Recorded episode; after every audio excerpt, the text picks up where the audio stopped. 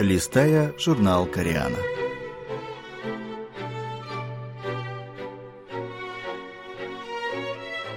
Дорогие радиослушатели, в эфире «Листая журнал Кориана». В этой передаче вы можете послушать самые интересные публикации журнала Кориана, который сдается Корейским фондом. У микрофона Алексей.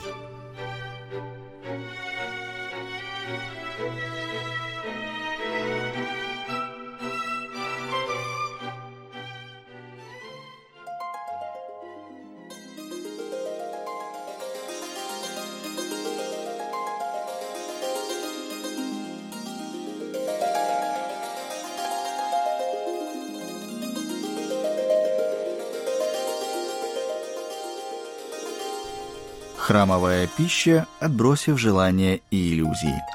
Трапеза помогает отринуть желание. Автор – поэт Мунтеджун. Часть первая.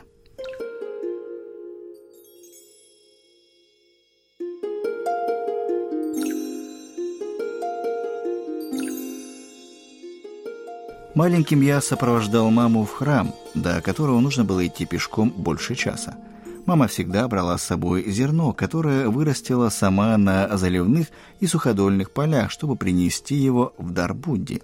За три дня до похода в храм она становилась очень разборчива в еде, в частности, не ела мясного. А в день посещения храма, проснувшись на рассвете, тщательно мыла целиком, включая голову, как будто стараясь смыть всю негативную энергию, приставшую к телу и душе – Несмотря на нежный возраст, я не очень противился этим походам, хотя они подразумевали ранний подъем. И частичная причина этому была храмовая пища. Моей первой трапезой в храме, кажется, была каша с красной фасолью. Для такой каши красную фасоль варят, потом толкут, протирают, добавляют рис и опять варят. Та каша пачук была просто объедением. Клетки из клейкого риса, сделанные в форме яиц, тоже были симпатичные и вкусные.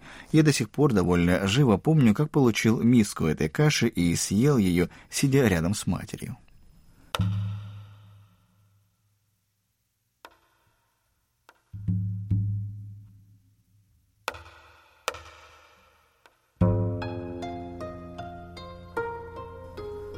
Уже взрослым мне часто доводилось бывать в храмах. Иногда, чтобы побеседовать с пожилыми настоятелями, иногда, чтобы написать о каком-либо храме для газеты, а еще, чтобы на время избежать от опостылевших будней и дать отдых душе и телу.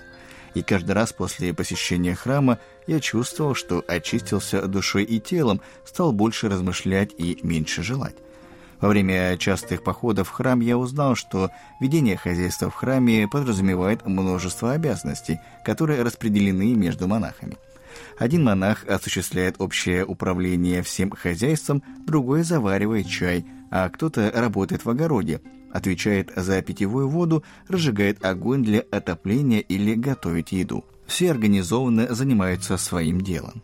Еще одним открытием было то, что храм почти полностью обеспечивает себя продуктами за счет труда монахов.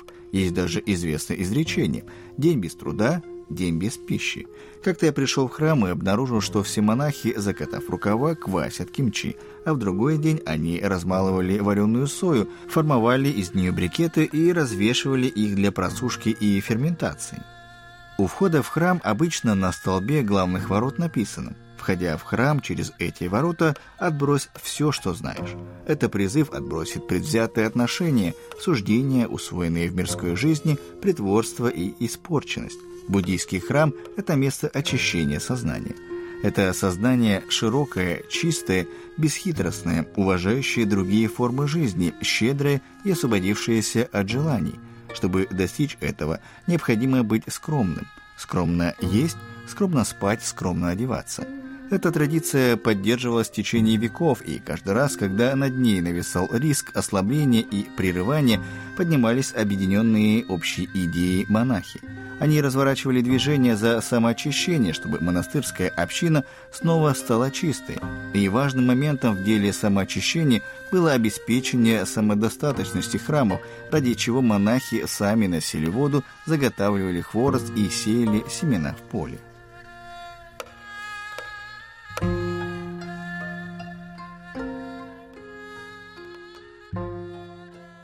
Как вам была эта статья? В следующем выпуске будет продолжение статьи «Трапеза помогает отринуть желание».